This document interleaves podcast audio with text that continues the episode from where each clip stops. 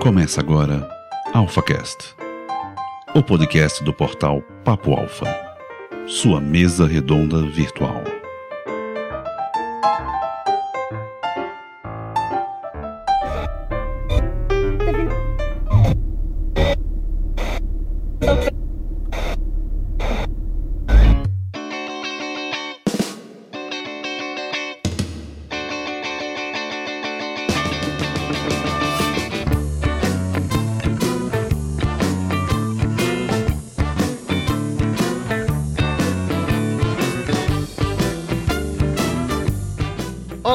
Amigos alfas, estamos de volta com mais um episódio do Alpha Cash e hoje eu trouxe um assunto aqui para vocês. Nós vamos discutir sobre a música brasileira. Eu trouxe aqui dois amigos que entendem muito de música e que sabem do que falam e vamos discutir aqui hoje. Primeiramente, eu quero apresentar meu amigo Léo. Fala galera, aqui é o Léo Oliveira que tá falando. E eu sou músico, baixista, né? E também operador de áudio. E eu tenho dois podcasts, né? Eu tenho um podcast que fala exclusivamente sobre música, que é o Fermata Podcast, que fala sobre música de uma forma mais solta. A gente tenta não ser tão técnico, né? A gente fala do, da nossa paixão, do ouvir música, né? E eu tenho o Zcast, que é um podcast que fala sobre coisas sobrenaturais, um podcast mensal aí, que é mais tranquilinho, mais simplesinho, de discussão sobre essas coisas sinistras e do mal. E todos eles você pode encontrá-lo no Cultura Nerd Geek, acessar o site culturanerdgeek.com.br. Olha aí, galera. Então é isso aí. Tem, você já tem aí mais dois podcasts que você pode escutar. E com certeza eu vou dar uma escutada lá depois, porque podcast é sempre bom, é sempre bacana. Temos aqui também o nosso amigo Joey. E aí, pessoal, beleza? Na verdade, Joe é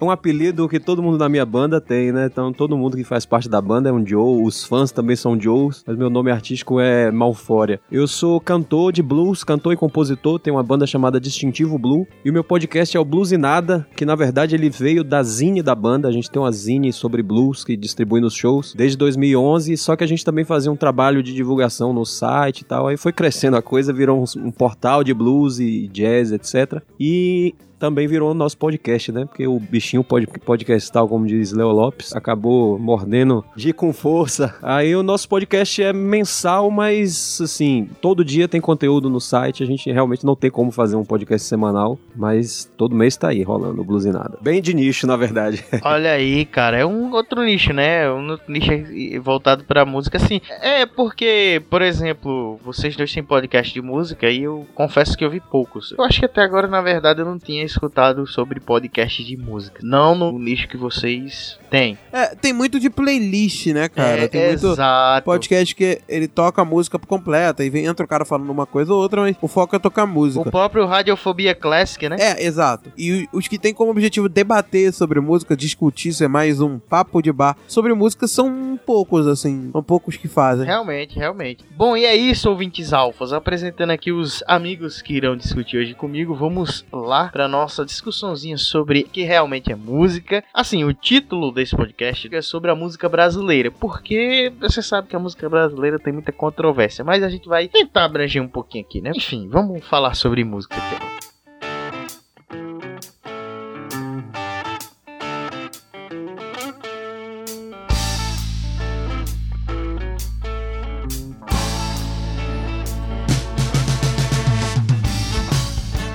Começando o nosso episódio, esse episódio maroto sobre música, vamos primeiro a uma etimologia aí um pouco rápida sobre o que é música. É uma palavra grega, de origem grega, se constitui basicamente de uma sucessão de sons, né, a gente já sabe, entremeados por curtos períodos de silêncio, organizado ao longo de um determinado tempo. Assim é uma combinação de elementos sonoros que são percebidos pela audição. Isso inclui variações nas características do som, tais como duração, altura, intensidade e timbre, que podem ocorrer em diferentes ritmos, melodias e harmonias. Então, começando com essa etimologia, acho que já na, nessa questão da etimologia a gente já tem uma base para dizer para alguém o que é música de verdade, né, cara? Porque se a gente pegar aqui, isso inclui variações nas características do som, tais como duração, altura, intensidade, timbre, que podem ocorrer diferentes ritmos, melodias ou harmonias. De cara, a gente já tem três elementos da música que sempre estão presentes: ritmo, melodia e harmonia. E que nem sempre, e na maioria, a gente não vê essas três coisas, ou não vê essas três coisas, ou então não vê todas as três em perfeita junção na maioria das músicas brasileiras. Então, eu tenho até um, um ponto bem interessante, porque assim, tem o método de música, se não me engano, é o mais utilizado aqui no Brasil para quem vai estudar música, que é o método de ensino de música da Luísa Priori. A primeira coisa que você vai ler nesse método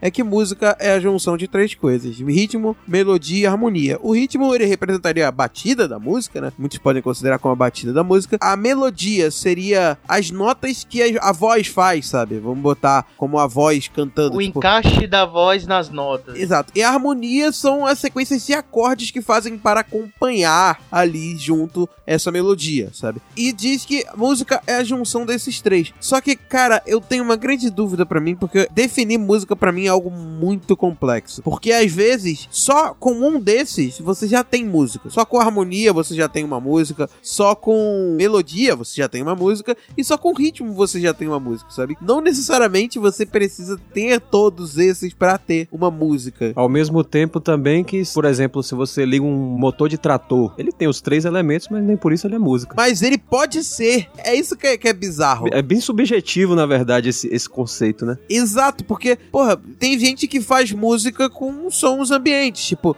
teve um, um cara, eu não, eu não lembro onde que eu vi isso, mas o cara que ele ouviu o som da máquina de lavar dele, que tava batendo, batendo, batendo. Falou: Caraca, isso tá num ritmo muito louco. Vou pegar meu violão. O cara pegou o violão, criou uma música e o ritmo da música virou a máquina de lavar, tá ligado? O Leline, ele tem um puta álbum de música brasileira que ele usou pra esse álbum sons do filho dele, sabe? Ele tava tendo. Filho não, do neto. O neto dele tava nascendo, tinha acabado de nascer e tal. E ele pegou, tipo, uma música que usa o som da respiração do filho dele. Outra que música que pega os passos, que é uma música chamada Chão. E ele usou esses elementos como características do ritmo para criar a música dele ali. Ele viu música naquele som, sabe? Então aquilo não pode deixar de ser música. Então, definir o que, que é música é algo muito complexo. Acho que a gente não tá capaz. Esse caso que eu falei, por exemplo, do motor de trator, existe um, um vídeo, já é até bem velho, o pessoal naquelas fazendas americanas com o trator ligado e eles tocando bluegrass, acompanhando o ritmo do motor, né? Sim, é verdade. É bem fácil de achar. Eu vou colocar na postagem aí pro pessoal ver. Aí vem aquela discussão assim, a música, ela é descoberta ou seja, ela existe na natureza ou ela é criada? Ela precisa da intenção de uma pessoa para pensá-la como música. Aí é que vem. Eu acho que a música assim, ela existe, só que ela precisa de um complemento a mais para você ter a audição e perceber a harmonia que a gente tava falando, o ritmo e a melodia. E o Vinícius que você falou, temos exemplos aí, vários exemplos aí, pequenos e até exemplos bem engraçados na internet, né? Quantas vezes vocês veem, se vocês já viram aqueles vídeos que tem bem engraçado dos caras, eles pegam parte de outros vídeos que viraram memes, por exemplo, tem um que o cara tá com a pá e parece que ele cai com a pá. Aí o som da pá, cara, quando a pá cai, ela faz o, o mesmo som do começo da música do. do... Nirvana. É. Parará.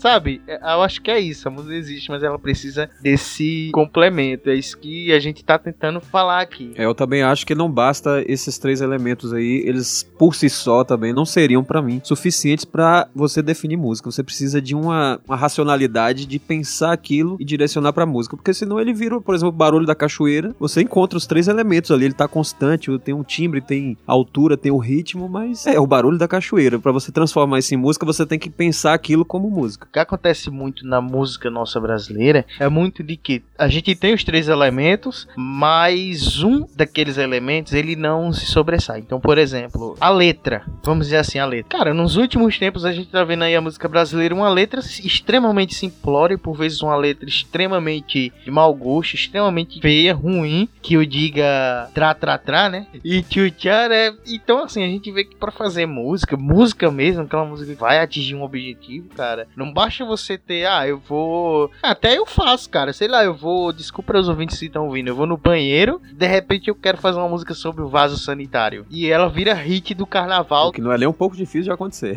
É, exatamente, no Brasil não. Eu tenho uma mente meio doida pra isso. Porque assim, a letra, ela é apenas um acréscimo na música. A música, ela é bem além disso, sabe? Ok, a letra muitas das vezes é extremamente importante pra construção do que é aquilo. Mas a música sem letra também é música, sabe? E, e, tipo, a letra é uma forma de você incrementar o que tá ali. Muitas das vezes a letra acaba se tornando o foco da música em si. Eu diria que a grande maioria, não sei se é a grande maioria, mas em muitos casos das músicas a letra acaba sendo o foco principal. Mas que, na minha concepção, é muito além disso, sabe? A letra é só uma das. Eu costumo dizer o seguinte, Léo, a música sem letra, ela traz os sentimentos. E a incrementação da letra na música, ela te traz a história por trás daqueles sentimentos, né? Entendeu? Então, por exemplo, a gente tem uma música que é, sabe, o toque bem triste. E aí a gente tem uma implementação de uma letra que conta uma história, por vezes de um, de um amor que se perdeu, de uma pessoa que você perdeu para sempre, enfim. E aí juntando com a melodia, você traz o sentimento, você traz a história, porque por vezes a história ela é igual a tantas outras que acontecem por aí. E muita, é por isso que muita gente se identifica. Tem uma, aquela música, né, que fica marcada. Isso é interessante assim, porque, como o Léo falou, a letra ela não é necessária para que haja música. Porém, assim, o ser humano sempre age por identificação. Então, quando você coloca a letra na música, fica mais fácil para que as pessoas entendam o sentimento que você quer passar. Por isso que, como ele falou, a letra acaba tomando o papel principal, tanto que o vocalista acaba sendo a peça principal numa banda, mesmo sem ser, na verdade, né? Mas as pessoas prestam mais atenção nele. Um exemplo disso é o seguinte, por exemplo, a música ela expressa um certo sentimento, ela o instrumental da música. Eu lembro disso há muito tempo. Meu primeiro baterista, ele me mostrou uma música do Led Zeppelin chamada The Rover, que é o Andarilho. E aí ele foi a primeira vez que eu ouvi essa música e eu não entendi inglês, ainda não entendo direito, mas na época bem menos. Aí ele falou assim: "O que que essa música aí inspira? O que que você pensa quando você ouve essa música?" Eu ouvi o começo. Aí eu falei assim: "Rapaz, essa música me inspira um cara com um violão, uma mochila nas costas, na beira da estrada pedindo carona." Aí ele falou: "Pois é exatamente o nome dessa música, The Rover." Aí eu falei: "Rapaz, olha que coisa. O instrumental e a melodia da voz, que eu não entendi a letra, claro, conseguiram passar para mim exatamente a ideia do compositor, mesmo sem eu precisar da música, ou seja, a música era muito bem feita. Porém, quando a, mesmo quando a música não é bem feita ou tal, a letra ela ajuda a pessoa a captar a mensagem. Na verdade, arte é passar a mensagem no final das contas, né?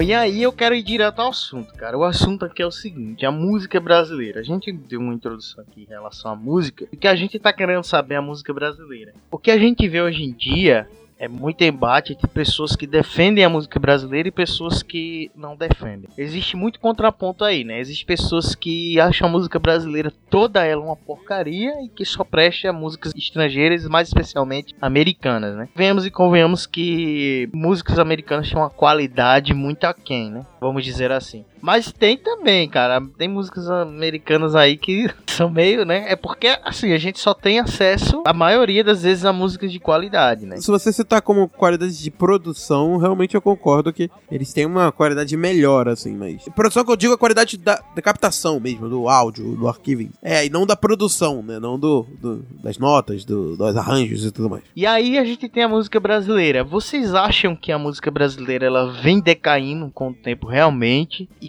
quando isso começou? assim? Porque acho que ali até os anos 90, começo dos anos 90, tínhamos muitos artistas que tinham músicas de qualidade. E a gente chega nos anos 90, tem aquela aquele boom de artistas, de bandas, de músicas típicas dos anos 90, né? Que dirá El Chan, Tchacabum. Porém, assim, é, é, como o Léo falou da- da- dessa questão de produção de, de, de qualidade, a coisa tá tão feia hoje em dia que se você pegar um El Chan da vida, essas coisas que rolavam nos anos 90, e comparar com a, a música de Salvador que anda rolando hoje em dia, meu irmão, aquilo ali é música clássica. Porque a coisa tá, tá é feia no meu estado, viu, velho? Boa, boa, boa. Tá feia. Pra você ouvir um piscirico da vida e ouvir um El Chan, você ouve El Chan o dia inteiro, velho. E olha que eu odeio, mas é muito, muito pobre, velho. Até porque meio que El Chan virou roots, né? Virou meio uma coisa, meio que cultura pop, né? Entrou pro imaginário de uma década. É, assim como o Molejão, né? Parece que eles estão fazendo até turnê juntos agora. Ah, é verdade, cara, eu tinha esquecido disso. Eles estão mesmo, eles estão fazendo tudo aí junto. Pra você ver a- o peso do, do root, do, do cult que virou, né? Mas a gente tem uma boa explosão de coisas que não prestavam, que eram ruins. E aí ao longo do tempo vem decaindo. Aí eu acho que ali o finalzinho dos anos 90, começo dos anos 2000, 2000 tivemos aí o começo do boom dos funks cariocas, dos raps e tudo mais. Até chegar a, me desculpa, esse tanto de porcaria que temos hoje. hein? Então vocês acham que como foi essa decadência? Como é que começou isso, cara? Vocês acham que, por exemplo, um dos fatores é que as indústrias, elas, com o anseio de venderem mais, elas diminuíram a qualidade e automaticamente diminuindo a qualidade de produção, você tem uma, um quantitativo de conseguir fazer mais produto que venda mais rápido, porque hoje em dia a gente vê assim, hoje em dia são músicas que, como eu falei, né, viram hits do carnaval, mas daqui a 4, 5 meses já não são mais. Você tem que renovar aquilo. E se a gente pegar até ali, finalzinho dos anos 80, não, cara. Músicas aí que até hoje, do, músicas dos anos 50, 60, que até hoje estão aí, cara, entendeu? Sendo regravadas também, é claro, mas estão aí.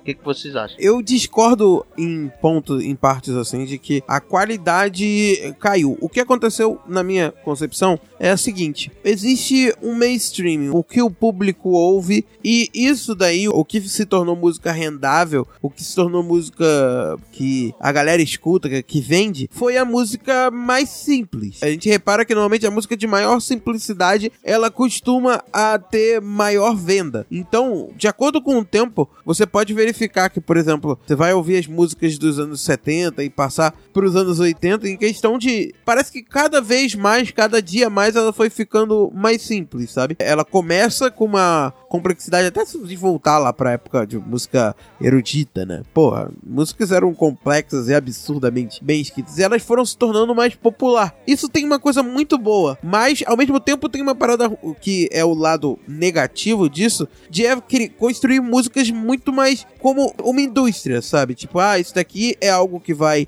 vender e por isso eu vou fazer essa música porque ela vai vender. E o que eu vejo hoje em dia da diferença do passado é que no passado conseguia entrar pro mainstream, conseguia fazer sucesso, músicas que não eram, não tinha essa indústria tão forte, sabe? Ela não precisava estar tá totalmente dentro da indústria para fazer sucesso. Então a galera ouvia mais esse termo e também a mídia empurrava mais esse tipo de música, sabe? Por exemplo, eu não acredito que se tornou música do povão coisas, por exemplo, no, nos anos 70, como as coisas. É, é, tipo assim, eu não acredito que Secos e Molhados era povão na época. Ele não era povão, ele tinha. Ele era. A própria Bossa Nova não era música de povão. Bossa Nova é música de elite, sempre foi. Até, cara, o samba que ele tem essa característica, ele não é tão povão quanto é o povão mesmo, sabe? Ele é meio que empurrado pro povo, mas ele é um pouco. Ele não é. Não chega a ser música de elite como a Bossa Nova era, mas elite entre aspas aqui, tá? Mas o, o próprio o samba ele tem um pouco disso de ser estilo que não vem da, das classes mais. Então, o que acabou fazendo sucesso foi que a música começou a atingir esses públicos de origem mais pobre e usa a música mais como diver, para diversão. E isso acabou construindo uma indústria em cima disso. E o foco do produto era o que é mais vendável o que, que a galera vai ouvir mais. E acabou que o próprio, o próprio público foi levando a, a, música a se tornar o que ela é hoje. O que vende hoje em dia não é o que vende no passado, sabe? Os secos e molhados hoje em dia, se surgisse, se surgisse alguma coisa como secos e molhados, como tem coisas como secos e molhados na música brasileira, cara, ia a surgir e ficar no cantinho dele lá no fundo. E quem pesquisa é que ia conhecer isso. Quem o luta é que ia correr atrás disso e, e, e ver não ia ficar na mídia, porque a mídia, hoje em dia, ela foca o espaço dela em mostrar o que vende. E Secos e Molhados não é o que vende hoje em dia. O que vende hoje em dia é a música pro povo, a música como um produto, a música como algo de total entretenimento e não como uma mensagem, como alguma outra coisa além disso. Então essa é a minha opinião. Bom, na verdade, essa questão aí é uma questão assim que a gente tem que analisar o mercado fonográfico, não apenas a cultura em si ou o conteúdo da música. Como você falou, depois da década de 90 parece que foi ladeira abaixo em alta velocidade. Se você parar para prestar atenção, foi justamente coincidiu justamente com o surgimento do MP3. O MP3 simplesmente desmantelou a indústria fonográfica de um jeito como ela jamais acreditaria ser possível. Então, assim, enquanto uma gravadora até os anos 90, até o começo dos anos 90, era um prédio gigantesco e ela tinha o seu próprio estúdio e toda uma estrutura, não sei o que e tal, aquela coisa gigantesca que a gente imagina até hoje. Hoje uma gravadora não passa de uma sala num prédio, um escritório, ela não tem mais seu, seu estúdio, ela terceiriza tudo. Porque o MP3, ele trouxe o que? Aquela pirataria gigantesca, aquela comunidade de discografias no Orkut que todo mundo amava. Então, assim, boa parte do que eu conheço de blues e jazz, que é a minha, minha praia mesmo, eu conheci baixando pelo For Sharing, não foi comprando, porque essas coisas jamais chegariam aqui nas lojas da minha cidade, por exemplo.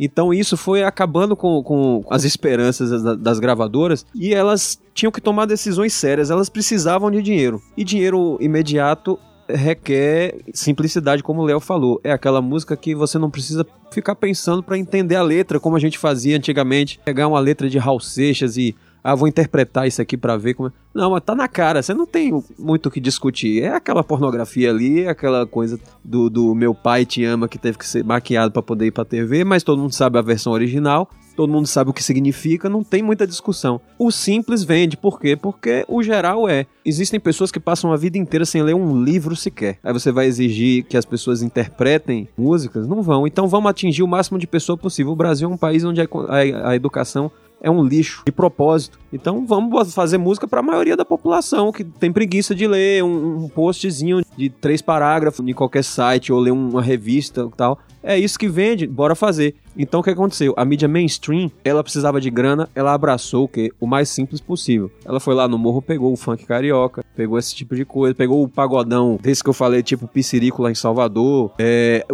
a, música sertaneja, pense no que já foi a música sertaneja e o que ela é hoje, pelo amor de Deus. Eu falo direto com o pessoal que a música sertaneja, ela não existe mais. Na verdade, ela tem uma sanfona só pra ela não perder a característica de ser sertanejo, porque se você tirar a sanfona, ela é um pop rock qualquer, chupinhado das músicas antigas dos Estados Unidos, que muitas são, assim, copiam acorde por acorde a música e botam uma letra qualquer aí que fala de besteira, de, de bebida, de, de, aquela música da Fiorino mesmo, que já é antiga pra caramba, aquela música é ridícula, cara. Como é que no mundo hoje, onde se fala tanto em feminismo, tinha tanta gente é, dançando, mulheres dançando aquela música de pegar a menina e jogar no fundo da Fiorino, as músicas falavam basicamente de embebedar a menina na festa e arrastar ela pra um lugar dela e estuprar a menina. Só não usava a palavra estuprar, mas era isso que acontecia acontecia. Mas aí eu vou entrar numa discordância com você, que se você for parar pra ouvir funk, não o funk carioca, mas o funk, né? Funk já tinha isso, sabe? É, o funk funk. O funk funk, que é um estilo... Mas não era tão explícito, cara. Sei Alguns lá, tinham, assim. Ele já tinha essa letra um pouco mais com essa pegada. E o funk já era uma, uma linguagem um pouco mais de povão, né? Mas é, é exato, era uma letra mais simples e que falava essas coisas, sabe? Só que a diferença é que mudou a linguagem de acordo com o tempo. Hoje em dia, a forma de falar, aquela forma como falava no passado, já é uma coisa ultrapassada, não funciona mais fazer música assim. Assim como hoje em dia tu fazer músicas como os Beatles faziam, sabe? De música de ah, eu vou segurar na sua mão, sabe? Isso não é um estilo de música romântica que hoje em dia funciona mais. É um estilo que, pô, a galera que já cansou disso. Eles estão à procura de letras que falem outras coisas e não que vão segurar na tua mão, sabe? É isso que é a diferença do período, né? E essa parada que você falou, cara, eu concordo em, em partes assim, mas a questão é que a culpa não é do, do público em si. Tipo assim, não foi o MP3, até a mídia digital no geral, né? Porque com CD eu acredito que essa decadência começou com a facilidade do CD, né? O arquivo MP3 gerou a facilidade de se criar o, CD, né? Que a gente tem, a mídia digital. E isso fez com que a gente construísse esse, essa forma mais simples das músicas poder chegar, poder chegar até a pessoa. Então, tipo, a galera do povão lá, o pessoal que nas favelas e na periferia, eles tiveram mais acesso a essa música e a música para esse tipo de povo representa a diversão, sabe? Ela não representa o que ela representa pra gente, sabe? Ela representa outra coisa, totalmente diferente. E é, é a, o entretenimento. Pra gente, obviamente, que a música é entretenimento em si, mas ela vai além disso, sabe? Ela pode passar uma mensagem. E, e pra, pra ganhar grande parte da mídia, a grande parte do maior público, a música é entretenimento. É ir e se divertir, é tocar aquele pagode quando que tiver com os amigos, que tem uma letra muito engraçada e vai ser legal porque tu tá com a galera, tu tá se divertindo, tu tá rindo, tu tá tocando música engraçada. Você está ouvindo AlphaCast, a sua mesa redonda virtual da internet brasileira.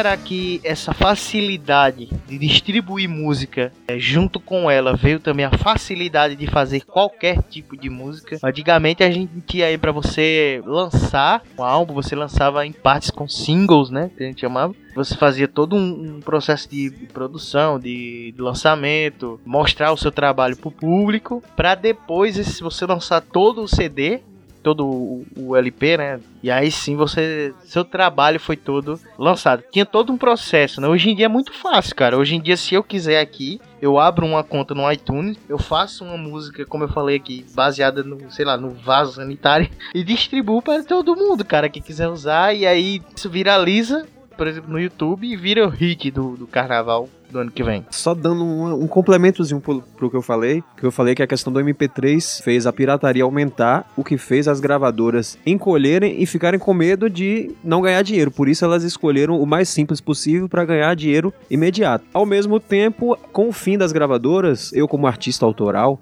conheço bem esse, esse contexto, que assim, a gente realmente, aquele sonho que tinha do músico, muita gente hoje em dia ainda fala, ah, o músico tem que, para fazer sucesso, tem que tocar no Faustão, não sei o que, ou seja, seja, tem que ser abraçado pelo mainstream. Depois dessa revolução na, na, indústria, acabou. A gente não precisa mais da gravadora, a gente não precisa mais ficar naquele sonho de ficar num barzinho na esperança de que um caça-talentos vindo dos céus vai falar: Olha, você toca bem, vou levar você para som livre e você vai ficar famoso. Você não precisa. Hoje, como você falou, desde que eu tenho um equipamento razoável, aqui no, no quarto eu gravo uma música. Claro que a música também tem que ser boa, é, não depende só de eu chegar aqui e gravar qualquer coisa. Mas qualquer pessoa pode realmente gravar, vai no YouTube, aprende a mexer num programa de edição de áudio, ele vai numa distribuidora, que é quem manda as músicas para o Spotify, por exemplo, um One RPM, uma CD Baby da vida, e distribui seu CD, sua música vai estar tá lá do lado da de Ivete Sangalo, que seja, no, na mesma plataforma, sem que você tenha tirado um real do bolso praticamente para poder fazer isso. Sua música vai estar tá do lado lá de Billie Jean, né? Do...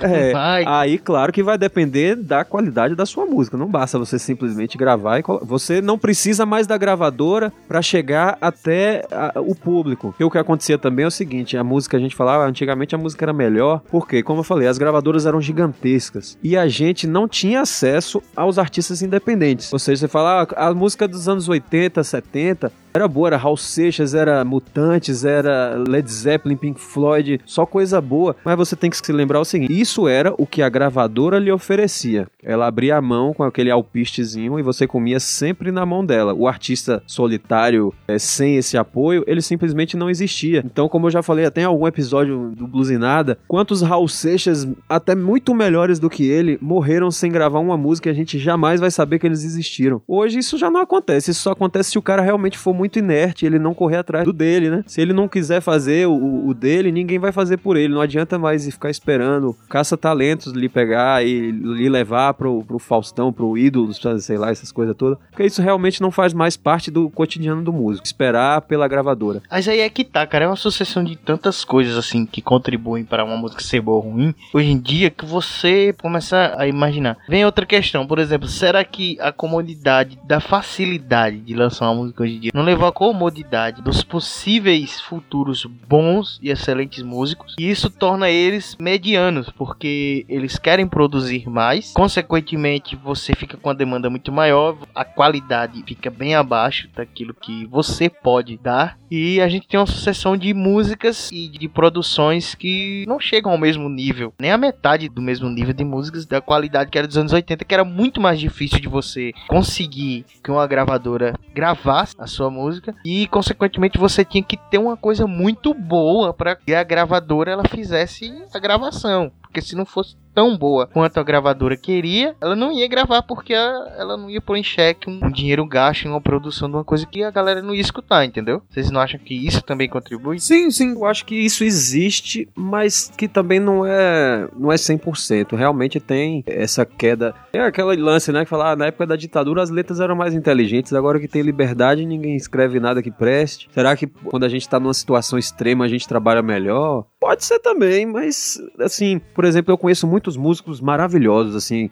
da minha cidade mesmo, que nos anos 80 eles sempre iam naqueles festivais que no Brasil inteiro e até onde eu sei eles eram bastante respeitados, as músicas dele são muito bem feitas. Porém, existe uma, uma parcela de artista que é, como é que se fala, não se adaptou ao, ao novo cenário, sabe? Eles não sabem nem entrar no Facebook, quanto mais divulgar a própria música. Isso aí também conta, né? Muito artista que, que, que pensa assim, ah, minha- eu quero minha arte, eu não quero saber de, de burocracia. E infelizmente hoje a parte burocrática que a gravadora tratava antigamente, tá no artista também. Então você tem que ser o cara poético e o cara extremamente racional com a planilha do Excel na sua frente. Isso aí não é pra pouco. Quanto a isso de letras, por exemplo, como você citou, de gente que fala que a letra da época da ditadura era mais inteligente, é o que eu digo. É o que tava no mainstream lá e é o que hoje a gente recebe de mainstream do que vem lá. E também tem muito dessa questão. Não era o que o público queria, não o, o público deles, mas o que o grande povo queria. O que o grande povo quer é uma música mais simples e uma música que seja divertida. Por isso que eu acho que o conceito de música, eu já mudei pra cacete de opinião quanto a isso, que o conceito de música boa e ruim é uma parada que não existe. É um negócio pra você. é verdade. Existe a música técnica e a música que. Existe o conceito técnico, tipo, de, de- essa música ter técnicas boas, utilizar técnica. Ela é boa dentro de acordo com as normas da técnica e tal. Mas isso não define se ela é boa ou ruim, cara. O que define é o, o que o povo quer. E a questão é que o grande público, naquela época, o que era grande público, a questão de nível de consumir música, quem consumia era o público que tinha mais grana. Hoje em dia, o cara que mora na favela tem a chance de conseguir ouvir uma música com CD, baixando MP3 no computador, alguma coisa assim, ou numas coisas mais simples, ele consegue ouvir muito mais fácil uma música do que conseguir ouvir no passado, sabe? Então, pra ele é muito mais fácil de chegar essa música nele. Então, como tá mais fácil de chegar, eles vão fazer mais música pra aquele público. E é isso que tá acontecendo. Se ele gosta daquele tipo de som, é aquele tipo de som que vai fazer sucesso. Então é o tipo de som que faz. O sertanejo universitário é isso, o funk é isso, funk carioca, né? É exatamente isso. É a galera fazendo música pra aquele estilo dele. E isso ficou mais abrangente pro mundo, pro público todo, por conta de que é o que a galera tá consumindo agora. Aí tu vai dizer, ah, mas por que no passado não era bom? Porque no passado esse grupo, ele não tinha chance de botar as músicas dele na área e nem a galera que tava lá e queria ouvir um estilo desse, desse tipo de música na época, ele não teve a chance de ouvir isso porque não tinha como divulgar isso. Aí com o surgimento do MP3, essa galera teve a chance de consumir a- aquele estilo de música que é o estilo de música dele, a forma de representatividade dele, a forma que ele consegue expor sua opinião através da música. E, cara, isso aí é to- totalmente louvável, mas daí acaba gerando músicas realmente mais simples e menos complexas. Que não é o que eu curto, sabe? Mas tem outras pessoas que curtem. É, é o que eu falo, eu sou muito mente aberta pra isso. Eu não acredito em música ruim, em música boa. Pra mim, existe música que eu gosto e que eu não gosto. É, e, e, cara, realmente tem coisas que, que me incomoda demais na música, mas eu entendo que tem um público que pode curtir aquilo e que acha aquilo legal. Por exemplo, agora mesmo a gente tá numa moda. tá- A galera tá falando muito da Pablo Vittar. E, cara, é, assim, na minha concepção, o que ela faz de, de música não é uma música que tem algo muito a acrescentar. É exatamente mais do mesmo. Eu não me incomodo do- da pessoa fazer um pop e uma coisa muito popular, assim. O que, eu, o que eu gosto de ver é a gente fazendo inovação. Por exemplo, a Anitta é uma pessoa que tá fazendo inovação no gênero dela, cara. Ela tá, tipo, ela, pro Brasil, pro que é o Brasil, ela tá inovando pra cacete, sabe? Pra música. Então, é- ela é uma pessoa que eu dou os créditos a ela aí por isso, né? Também que não é só ela, é toda uma equipe de produção e tal, por isso. E eu acho isso totalmente louvável. Agora, por exemplo, da Pablo Vittar eu não vejo muita inovação nas canções dela, sacou? Isso aí que ele falou realmente é essa, questão de ah, o que é música boa, o que é música ruim, realmente é muito relativo. É igual o que a gente falou mais cedo do- no começo, né? De o que, que é o que não é música, mesmo que tenha os três elementos básicos. Hoje em dia, na verdade, o próprio podcast é uma prova disso. Existe a palavra nicho, não é? Então, assim, enquanto antigamente a música ela era de massa, que é o que no Faustão e tal, é o que todo mundo ouvia, né? Era música pro, pra todo mundo. Todo mundo tinha que ouvir, porque todo mundo ouvia rádio, todo mundo assistia TV. Hoje na internet, não. Você abre o Spotify, você tem, sei lá, quantos bilhões de, de, de músicas diferentes ao seu alcance, assim. Você coloca, pra você digitar a letra A, aparece um monte de coisa diferente você pode ir lá, conhecendo um por um, lá, coisas que você jamais imaginou que existia. Então, hoje a gente tem esse lance de nicho. Por exemplo, o meu nicho é o blues. É, a Anitta tá dentro de um nicho do funk. A música de, de, de massa, ela meio que deixou de existir, na minha opinião, claro. Com a diferença de que a mídia convencional escolheu alguns nichos para investir. Como o, o funk carioca, como o sertanejo, que diz que é universitário. Agora ela tá abraçando o público LGBT e tem mais uma letra que eu não lembro. Então, assim, ela vê o que é mais lucrativo para ela, ela fala: agora eu vou abraçar essa causa. Tanto que de uma hora para outra a Globo passou a só falar de questão de gênero. Será que ela acredita realmente que isso é importante ou ela percebeu que o público LGBT é o que mais gasta dinheiro em, em qualquer lugar? É um público que tem o hábito de consumir bastante. Será que a Globo defende o Flamengo e o Corinthians porque ela gosta ou porque ela sabe que são as duas maiores torcidas do Brasil? Então esse pessoal não dá ponto sem nó. Eles escolheram os nichos deles e resolveram investir. Por isso que a gente vê tanto. Se de repente é, o, o, pessoal da Globo falar assim, não, agora vamos ouvir só música clássica, como eu falei em outro episódio uma vez. Ele vai começar a colocar música clássica na trilha da novela, ele vai colocar música clássica no, no, no multishow pra rolar toda hora, vai colocar biografias de Mozart e tal, até o público engolir isso aí e falar, isso é bom, eu quero fazer isso. Aí vai começar a aparecer gente fazendo música clássica pra cima e pra baixo. É uma questão de inserir ou não na mente do, do no imaginário popular. Isso, essa questão tá, tá muito em alta hoje porque é, tem muito investimento por trás. É simples. Então, assim, a música boa, que a gente pode falar boa, que é bem relativo, mas que muita gente considera música boa que tá escondida, ela tá escondida, só que ela não tem investimento. Então, como ela não tá na propaganda da televisão, entre no, no jornal, passando propaganda da, da, no intervalo do jornal passando a propaganda desse, desse pessoal, o público tem que usar uma palavrinha nova no seu vocabulário que se chama pesquisa. É aí procurar. Eu gosto de eu gosto de blues. Eu, eu falo isso porque assim, na época que eu falei mais cedo aí da comunidade do Orkut, né, do discografias, tinha de tudo lá, cara. Tinha desde o El Chan, foi no começo dos anos 2000, né? Tinha aquele pessoal do El Chan, tinha todas, tudo que se chama de porcaria, tava lá. Só que eu fui pesquisar blues, então eu descobri John Lee Hooker, eu já conheci B.B. King, eu fui conhecer J.J.K., eu fui conhecer é, é, John Mayall. Eu conhe... praticamente tudo que eu conheço de blues hoje em dia, eu fui descobrindo sozinho, pesquisando. É isso que tem que acontecer. Como ele não tá sendo vomitado na cara da gente 24 horas por dia, que eu tenho certeza que se eu virar para trás aqui e ligar a televisão, vai passar alguma dessas coisas que a gente tava falando aqui em menos de 5 minutos. Ou eles vão falar da questão LGBT, ou eles vão botar um sertanejo universitário, ou a Anitta ou Ivete Sangalo vão aparecer na minha frente em 5 minutos. Basta esperar. É investimento, cara. É simplesmente isso. Tanto que se você for procurar hoje música pra, pra ou, ouvir, cara, e que seja música boa, né? Vamos definir como, como música boa, você, você consegue achar em pesquisa. E, tipo, você não precisa pesquisar o passado, sabe? Tem muita coisa boa sendo produzida hoje em dia, só que como exatamente como você falou, ela não vai para TV. Na TV vai tocar o que o, público quer ouvir. Por exemplo, eu posso até citar as bandas de rock, por exemplo, que recentemente teve o, o, um programa na TV. Recentemente, não tem um ano ou dois, se não me engano, teve o Rockstar na Globo. E isso foi um boom para que duas bandas de rock, que são excelentes, tivesse grande chance aí no público, sabe? Que é o Scalene e o Super Combo.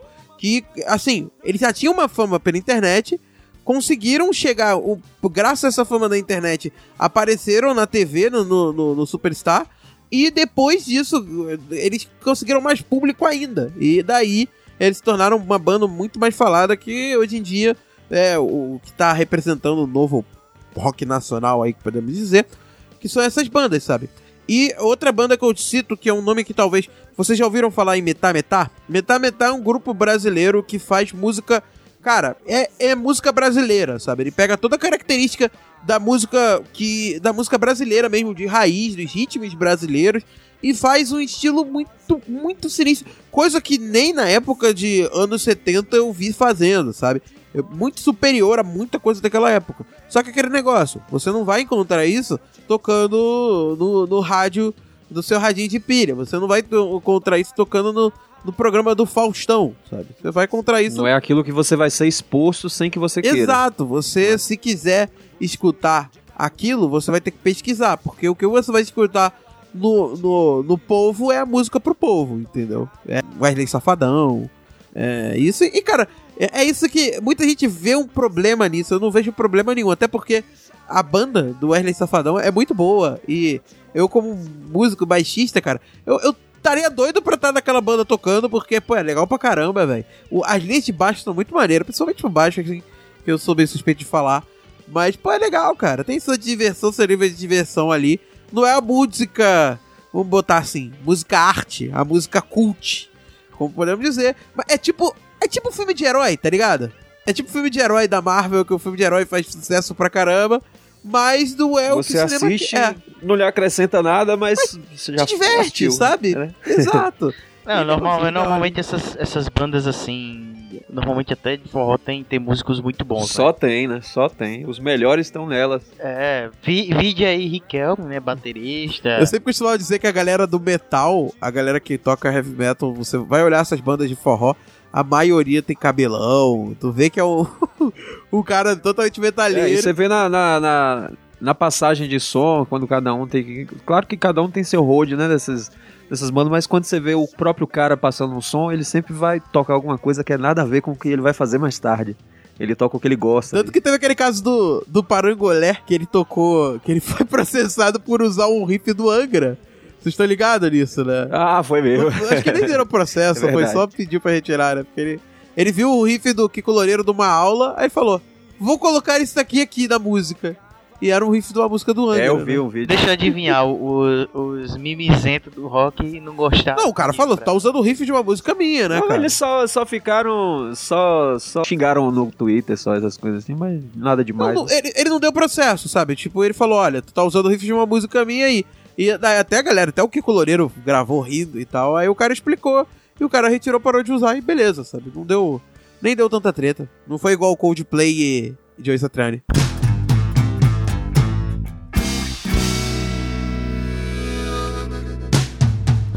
O dia sem você é triste.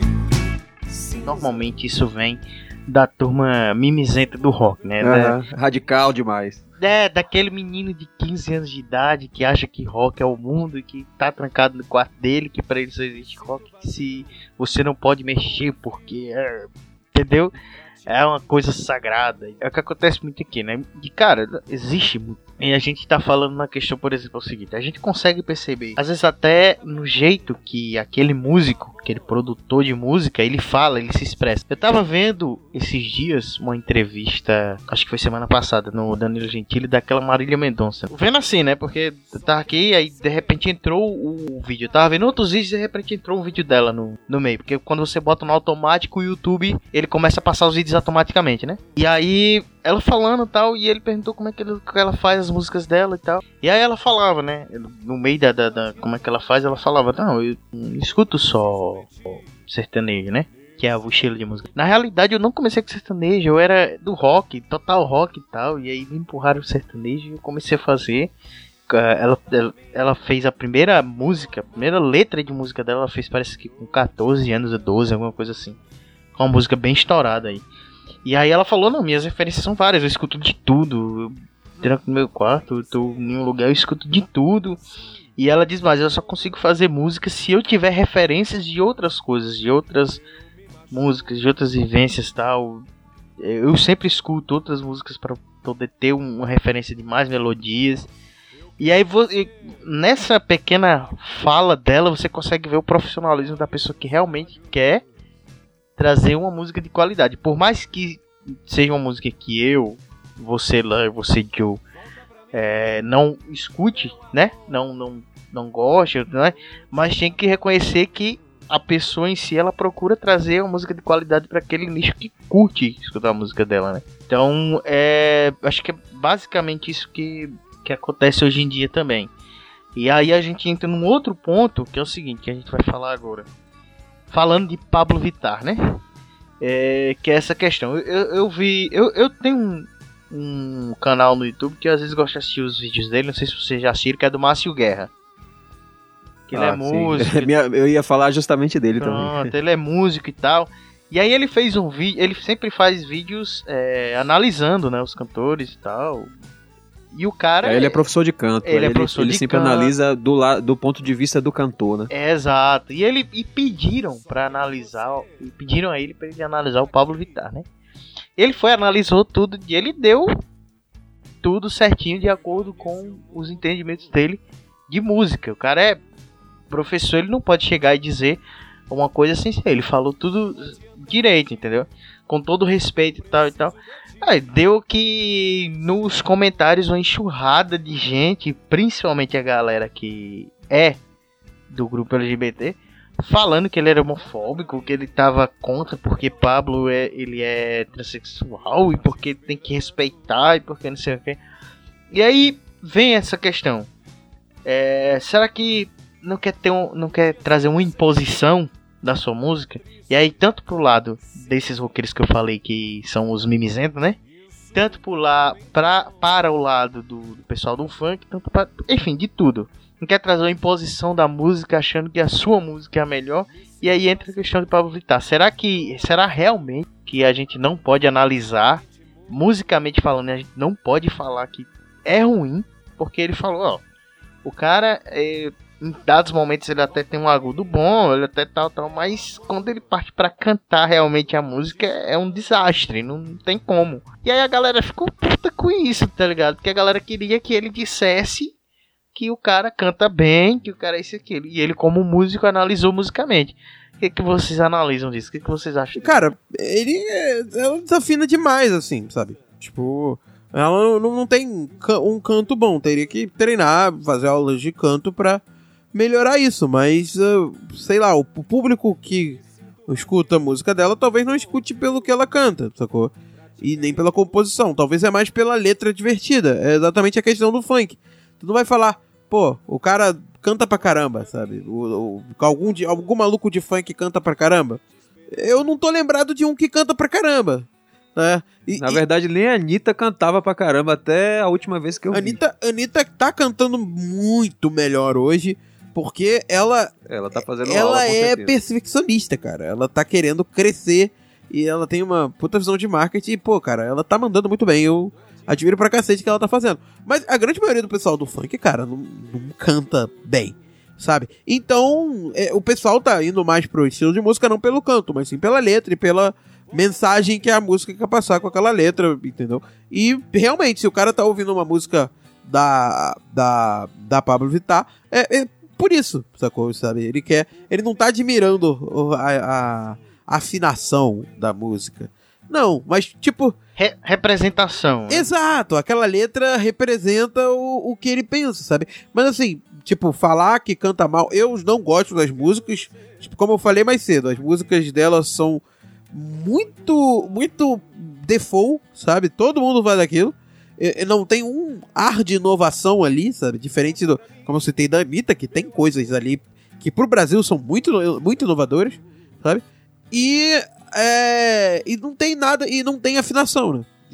É um outro problema, né? Pra- pelo menos pra mim. Então é algo que não me chamou atenção. Aí vai dizer que, por exemplo, você falar que não gosta disso, você tá sendo homofóbico por não gostar, é, é maluquice, porque. Até porque, se for por questão de representatividade de, de, de drags e, e tal, e coisas do tipo, é, e LGBT no geral, né?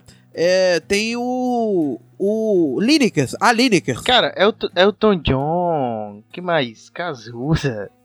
Ué, o, Cara. o Ney Mato Grosso é o. Ney Mato o- Grosso. Pra mim é o maior de todos nesse sentido de representar um grupo. No caso é diferente, porque no, é no caso homossexuais, aí no caso três, de, de transexuais, que, da drags e coisas do tipo, Ah, tá, tá. tem- no- são poucas, entendeu? É, mas, por exemplo, tem a Lineker, que é, eu não sei se vocês conhecem, Só de nome. Lineker, que faz um soul, cara, absurdo, assim, com, com influências de músicas africanas e um trabalho fenomenal. É, é- é incrível, é incrível o show, é, o show dela, assim.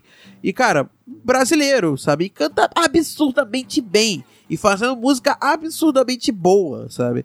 E traz a representatividade. Só que não é o estilo da representatividade que ah, o público quer, né?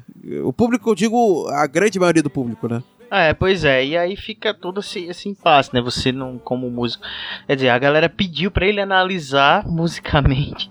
Ele vai, analisa musicalmente e a galera não gosta. E... Eu acho que hoje Enfim. em dia a gente a gente tá numa época bem complicada de se falar qualquer coisa, porque todo mundo tá à flor da pele por algum tema específico, né? Então, por exemplo, não só essa questão LGBT, mas várias outras. é, a gente tem que tomar cuidado com, com esses- como vou- os militantes, porque geralmente são radicais. É, Você tem que saber di- distinguir com clareza o que você quer. Você quer ser respeitado ou você quer ser amado? Porque se você quer ser respeitado, você tem o direito e todo mundo tem a obrigação de lhe respeitar. Já ser amado, você não vai conseguir isso de todo mundo nunca.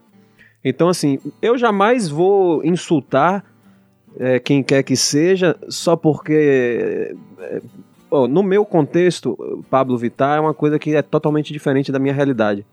O que não quer dizer que eu vou chegar e ridicularizar, é porque cada um tem seu universo. Eu respeito. Agora, se eu chegar e falar, como eu, eu assisti, minha única referência dele é, sonora, eu já vi várias vezes as imagens dele, mas a primeira vez que eu ouvi ele cantar foi justamente nesse vídeo do Márcio Guerra. E, cara, imitar Mickey Mouse, qualquer um imita. Ele, pra mim, eu que sou cantor, é um insulto ele falar que ele é um cantor, porque eu ralo muito pra, pra cantar. Sempre ralei, eu tenho quase 20 anos de canto. Não é uma coisa que qualquer um pode fazer. Aí o cara vem ficar, afinar a voz e ficar imitando o Mickey e dizer que é um cantor de sucesso, isso é um insulto a todos os cantores que se esforçam e estão estudando nesse exato momento. O que não quer dizer que eu quero que o cara seja apedrejado, não. Eu só não acho que ele canta bem. Ele tem o direito de fazer o que ele quiser, inclusive. Só não queira que eu seja fã número um, porque eu não vou ser. Poderia até ser, mas no caso eu não sou. E vocês estão ouvindo que tem esse pensamento mais radical, entenda, todos têm a obrigação de respeitar vocês, mas nem todos têm a obrigação de amá-los, de achar vocês a coisa mais legal do universo. Não tem. Claro que cada um no seu quadrado. O meu, meu limite termina onde começa o seu. Eu me, me, me, me guardo o direito de achar que ele não canta bem. Porém, ele faça o que ele quiser da vida dele, eu não tenho nada a ver com isso e eu não vou impedir, não vou fazer nada contra ele. Eu só não gosto dele cantando. As pessoas têm dificuldade de entender essa diferença entre respeito e amor. Elas querem os dois ao mesmo tempo e isso ninguém consegue. Isso não existe uma pessoa no mundo que consegue os dois ao mesmo tempo. Você está ouvindo AlphaCast, a sua mesa redonda virtual da internet brasileira.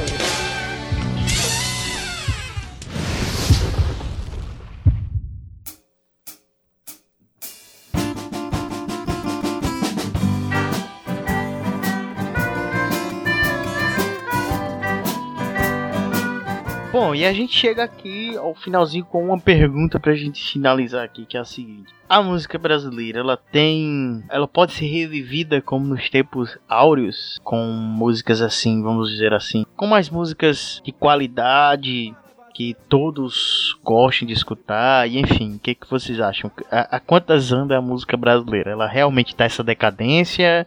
Ou, ou é só muitas vezes mimimi de diversos grupos? Né? Um grupo não gosta da música do outro, outro não gosta da música do outro, e aí vem essa impressão de que a música brasileira não tá prestando, quando na verdade tem músicas boas em cada grupo, né?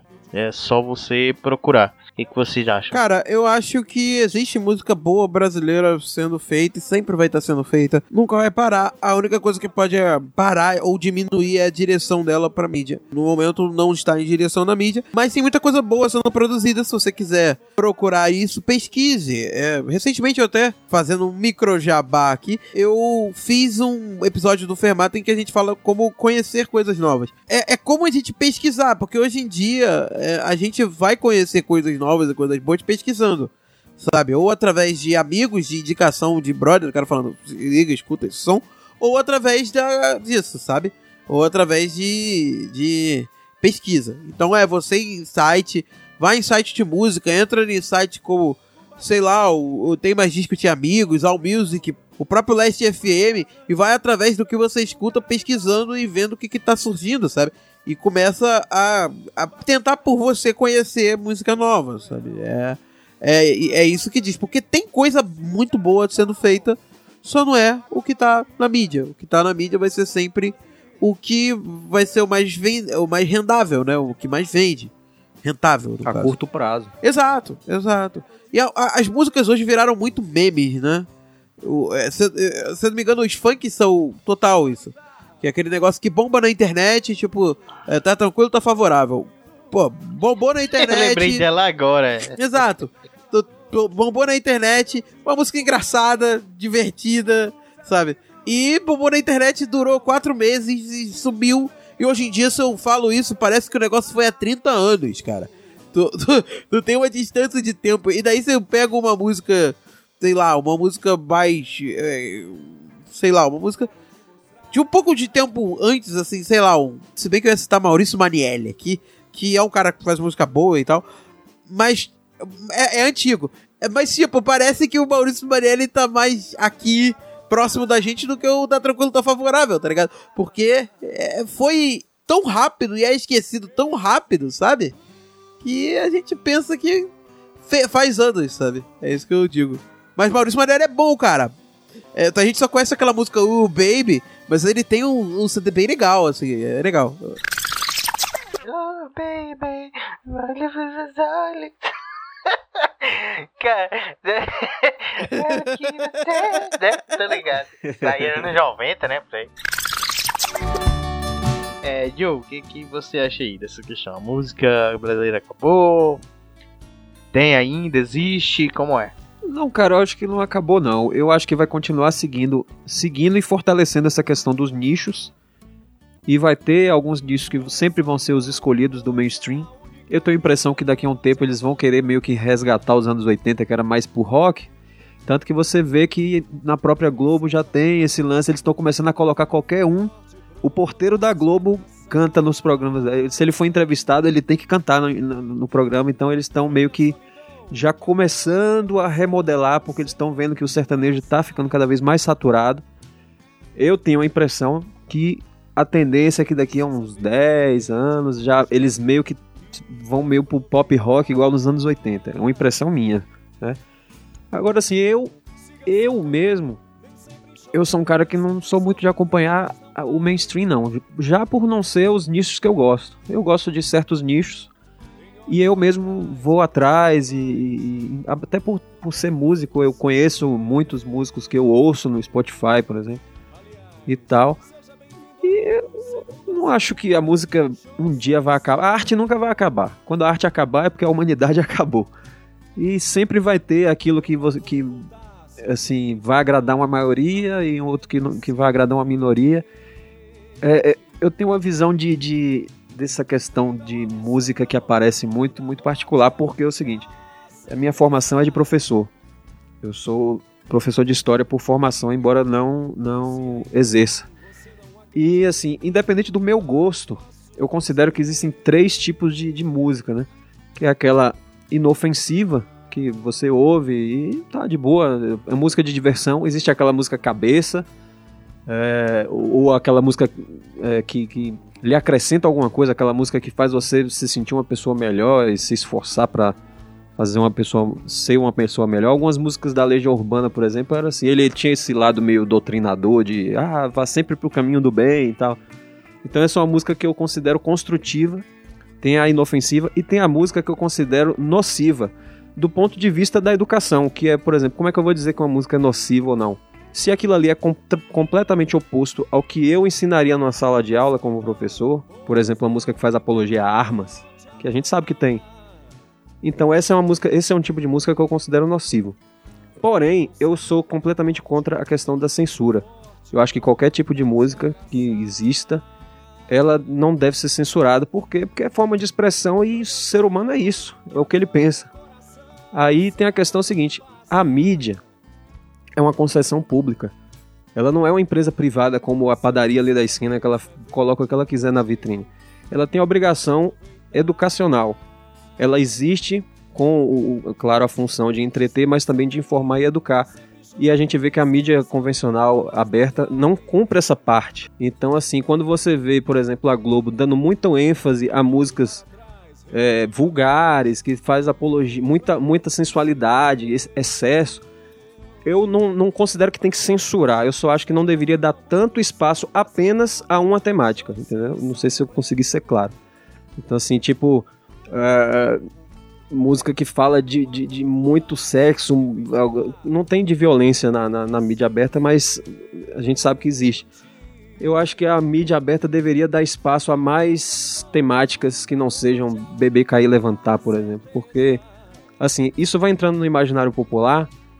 Eu não sei como é aí, mas aqui sempre que tem uma festa grande de sertanejo, você pode esperar, vai ser sempre no fim de semana. Na segunda-feira você pode ver as notícias. Bêbado, bate carro, entra numa valeta, atropela uma pessoa, sempre depois dessas festas. Por quê? Porque essa temática está entrando no imaginário popular. É de tanta, de tanta bater na mesma tecla que beber, cair, levantar virou a coisa legal. Você é o cara legal se você é o cara que bebe pra caramba. Por quê? Qual, qual diferença faz você encher o seu estômago de álcool? Vai fazer você uma pessoa mais legal ou menos legal? Isso aí que eu não entendo, entendeu?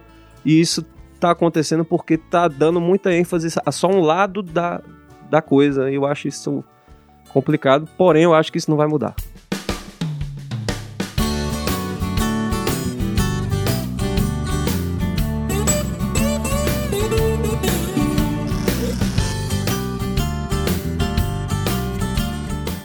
Bom, galera, é isso aí. Quero agradecer a todos que citaram esse podcast, esse, mais esse episódio, despedindo aqui dos amigos e já pedindo que eles deixem aí o jabazinho novamente, as indicações de vídeos, de pesquisa, de sites que o pessoal pode procurar mais sobre música, estudar mais, e também os podcasts de vocês, enfim, podem ficar à vontade aí para fazer o jabá. É, Joe, Valeu, cara. Muito obrigado. Eu que agradeço pelo convite, um prazer conhecer vocês. O meu podcast é o Bluesinada, como eu falei, ele é no, focado mais, como ele é um podcast que é o podcast de uma banda de blues, ele tá mais nessa área. Então a gente fala mais de blues, jazz, country, blues rock. A gente não passa muito disso porque é a nossa temática. Então é bem de nicho. A gente faz um podcast mensal, todo dia primeiro do mês sai um episódio novo. Quem quiser conhecer, o link está aí no post, mas é bluesinada.com.br, bluesinada com Z, porque também era uma zine, né? Uma zine de blues, então bluesinada.com.br. Eu vou deixar no post aí também um, um vídeo é, para quem é músico e, e tá meio perdido com essa questão de, de divulgação, de, de, se encontrar, né? Que ainda tá naquela de achar o, o caçador de talentos. Tem um, um, vídeo que eu fiz, que é uma entrevista, na verdade, que eu dei para um pessoal do curso de cinema aqui da, da Universidade Estadual da, do Sudoeste da Bahia. Que eles estavam fazendo um documentário e eles me entrevistaram e a gente acabou tendo um bate-papo bem interessante sobre essa questão do, do mercado musical e tal. É música autoral e blues no Brasil. Eu vou deixar o link também, uma entrevista aí de quase meia hora falando sobre para quem quiser se aprofundar mais, mais ainda nessa questão do, do mercado musical, que gosta, eu indico dois livros. Um é, com, é Como a Música Ficou Grátis. Eu vou passar o, o, o autor certinho, vai estar no, no, post. E tem Da Vitrola ao iPod, que eles falam de uma forma bem legal sobre essa questão de, da transformação no mercado fonográfico e como isso afeta as nossas vidas, né? Que a gente não tem muita noção, mas o entretenimento meio que rege a gente por, pelo, pela, pelo consumo, né? Já que a gente vive num, na, na sociedade de consumo, isso faz muita diferença. Valeu, valeu, cara. Léo, muito obrigado, cara. Muito obrigado mesmo. Pode deixar aí também é, alguma dica, pode ser livro, pode ser vídeo, pode ser o que for. Contato também, se você trabalha no meio musical. Cara, primeiramente agradeço, muito obrigado pelo convite. É sempre um prazer falar de música. Eu, eu sou apaixonado por isso, então quanto mais falar sobre isso, melhor. E se por acaso a galera gostou de me ouvir falando sobre música aqui, pode ouvir um pouquinho mais lá no Fermata Podcast, que é o meu podcast de música, que fica lá no site culturanerdgeek.com.br, só vocês acessarem lá e ouvir. A gente tem alguns episódios interessantes, vai estar tá o link aí do que eu falei que a gente falou como que a gente pesquisa músicas novas hoje em dia. Que é um episódio bem interessante, cara, que eu aprendi muitos meios de conhecer coisas novas a partir daquele episódio. Eu já conheci muitas coisas por causa daquele episódio, então eu mega indico que vocês escutem. Eu também tenho o Zcast, que fica nesse mesmo site, que é mais focado para terror e tal, e coisas sobrenaturais. Então, se você gosta dessa temática, também é só ir nesse mesmo site, lá na aba de podcast e no Zcast, beleza? E atualmente eu sou, eu sou músico, mas eu tô parado, tô sem tocar nada. E eu, eu sou operador de áudio, mas é, só no. Não tenho. Não trabalho em nenhuma empresa no momento. Tô à procura. Então, se você é do Rio de Janeiro e quer o operador para sua região, só me procurar nas redes sociais aí, ó. Arroba Léo Oliveira Bez. Qualquer rede social é Léo Oliveira Bez. Arroba Léo Oliveira Bez. Bez de baixo, de baixo né? B-A-S-S. Eu vou fazer indicação, cara, do que eu já citei mais cedo. Eu quero que vocês conheçam isso, porque é uma das melhores bandas que eu vi atualmente. Que é o Metá Metá, cara. Metá Metá é, é música nacional feitas com influências de tudo quanto é tipo de ritmos nacionais, influências de rock progressivo uh, lá de fora também, mas misturando com ritmos nacionais e ritmos africanos, né, músicas africanas e tal, fazendo um som experimental e fantástico. Metá Metá é uma banda maravilhosa que eu mega indico vocês conhecerem. E outra banda que eu também indico, que é uma banda daqui do Rio e que é fenomenal também, é a banda Baleia, que também vem fazendo um som nessa área de som experimental e trabalhando uh, coisas incríveis assim na, na, na, música. Eu mega indico. Se você gosta de um som mais diferentão e de uma música mais mais é, mais diferente, né, menos comum, eu indico que você vai, ouvir essas duas bandas, porque são as duas bandas que mais me chamaram a atenção desse Brasil, ultimamente. Bom, e é isso aí. Eu também despeço todos vocês. Muito obrigado a todos os alfas que escutaram aqui. As minhas indicações eu deixo para vocês irem lá no canal do Márcio Guerra. Ele é músico, certo? Ele é formado em música, mora nos Estados Unidos, se eu não me engano. Trabalha com isso e ele sempre faz assim, ele sempre analisa musicalmente, né? Teoricamente, bandas e, cantores, não só nacionais como internacionais. E o cara é fera. Ele também tem no canal dele a parte que ele ensina a você cuidar da sua voz, você afinar sua voz, é, você aprender um pouco mais sobre música. Então é muito bom você ir lá no canal dele e seguir ali, escutar e aprender um pouco mais sobre música. Outra dica que eu deixo é uma dica de livro, cara. E é um pouco diferente ou não, porque a gente não comentou nada sobre ele aqui, mas ao mesmo tempo esse livro é muito bom para você que gosta de música, que quer entender um pouco mais de como é composta uma música, uma melodia, um ritmo, que é o livro, eu tinha esse livro, li e dei de presente é, depois para um amigo, que é o livro Thriller, A Vida e a Música de Michael Jackson. O que é diferente nesse livro é que ele, o livro ele conta música por música do álbum Thriller, como as músicas foram feitas, de que forma elas foram compostas, é, o que levou ele a fazer cada uma das músicas, entendeu? Então é muito bom que você consegue ali ter uma noção por trás de cada música, o porquê que ele fez cada música e tudo mais e, ou porque que ele. Porque tem algumas músicas também ele não fez, mas é, se identificou. Então é muito bom também. É, fala também o impacto que cada música teve ali na, na sociedade, né? E, enfim, então, cara, é muito bom. Vão lá, procurem um livro, podem ler sem medo, que é um livro muito bacana. Então agradeço a todos os amigos, obrigado Léo, obrigado Joe. A gente vai se despedindo por aqui. Vocês aí que estão escutando no Alpha, não deixem de dar ir lá no iTunes e dar as estrelinhas, comentar, tá certo? É muito bom pra gente.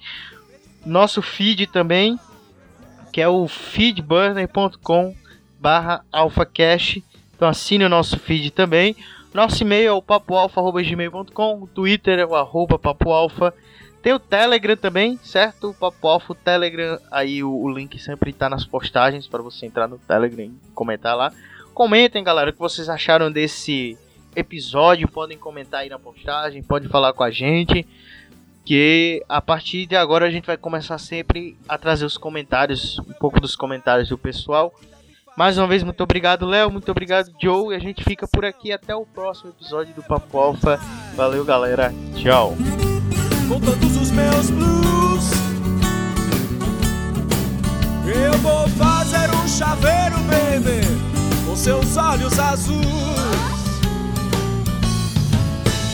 Não combate meu pendrive, não delete arquivo algum. É verdade, acredite, não lhe farei mal algum, meu pendrive. Com todos os meus blues. Não ter pecado é vacilo, eu sei, mas já iria fazer um.